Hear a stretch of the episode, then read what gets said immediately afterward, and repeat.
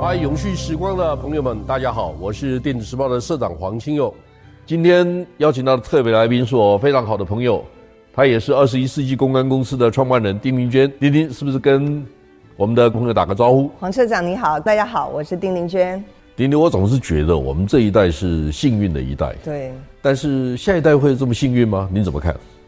我觉得每一个世代都有每世代的困境，也有每一个世代的机会，所以我觉得最重要要去看机会，不要看困境。因为如果你看困境，困境就一直来找你；嗯、你看机会，机会才会来找你。嗯，那我觉得现在年代真的是一个变动年代，我们都在经历一个我们从来没有经历过的一个经历，像这种 COVID-19 啊，像这种乌俄战争啊，像气候变化，像这些议题。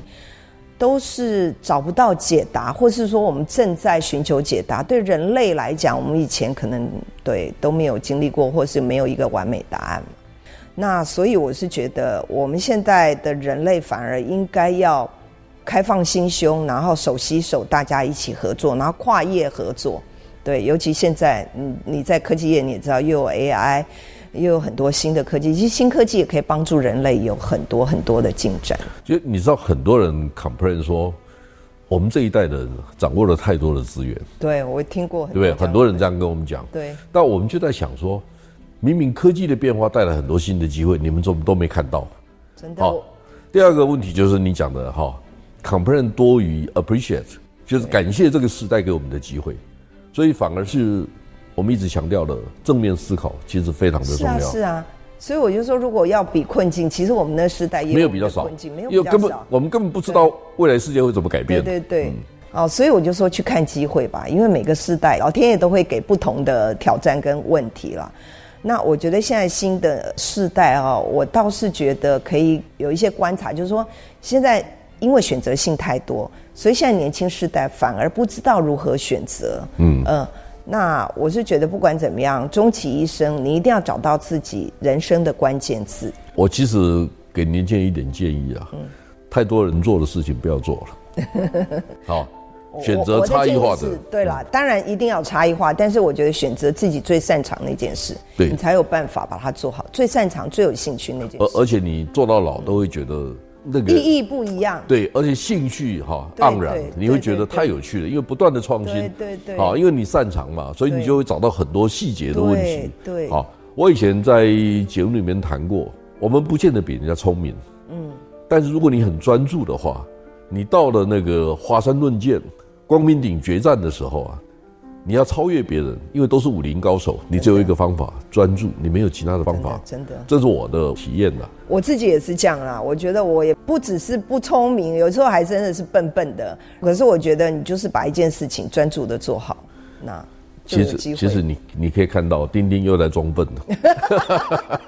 我自己真的觉得我很笨。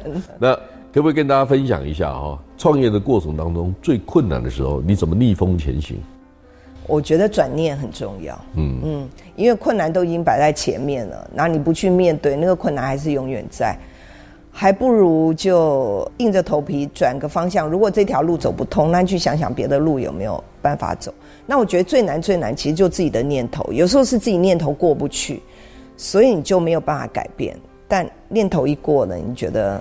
没那么困难，对，没那么困难，就这样吧。嗯，嗯对，因为我们面对的问题都不见得是技术性的问题，对那是态度的问题、管理的问题，对或者人事的问题。对，这个这个很自然的。对。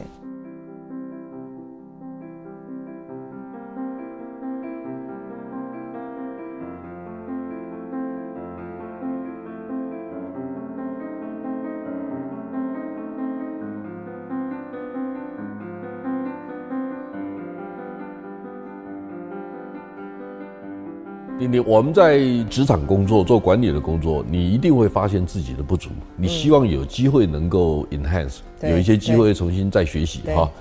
你在最重要的转变的时候是什么时候？哦，我想起来，大概是我三十岁那一年啊，我决定要出国去念那个一个 MBA 学位。嗯嗯，因为出国念书一直是我从小的一个心愿，但是因为我家庭比较穷苦。所以我一直不敢把这样的心愿告诉我爸妈，一直到我自己赚钱，然后呃赚了第一桶金，因为那时候在宏基上班，那宏基刚好上市贵，所以我拿了人生第一桶金。我就想说，我应该去实现我自己的愿望，嘿，所以我就把所有的股票卖了，就去念书。其实那时候也很多人骂我笨，说那时候去买房地产，你现在就不得了了。但是我觉得人生有愿望就要赶快有梦想。后后来你买的房地产更不得了。哦，没有没有没有，还是差那些差不多，但是不能往后看。对，后来我就觉得，就是说我出国念书的时候，那时候很多人就问我这个问题，说我我怎么有那个勇气去做这个决定？那我是觉得，呃，我们可以问自己这三个问题：说，到底这个是不是你最想要？那我愿意为我这个梦想哦，付出多少的代价？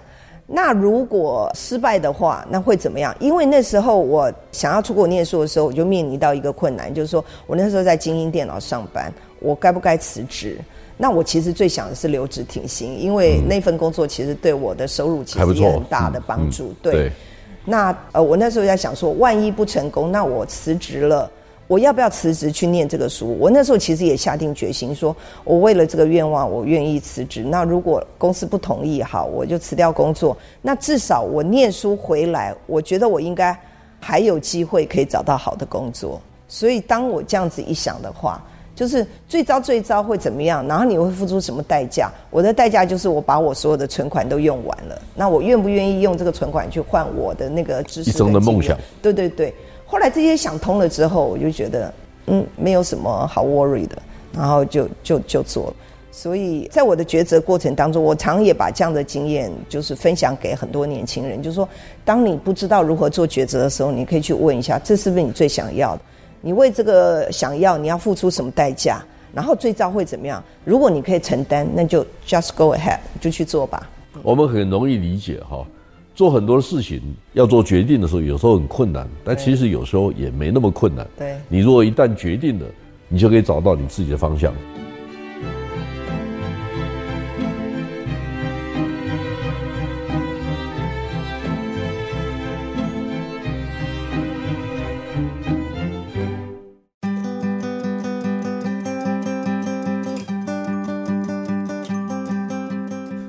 现在很多人在谈科技女力，哈，就是发现女士越来越厉害，但是女女士要要出类拔萃，其实她付出的代价很高的，哈，就是说你在包括你的家庭、你的小孩，或者你怎么去安排这些事情。你终于发现了，我们女人真的比较辛苦。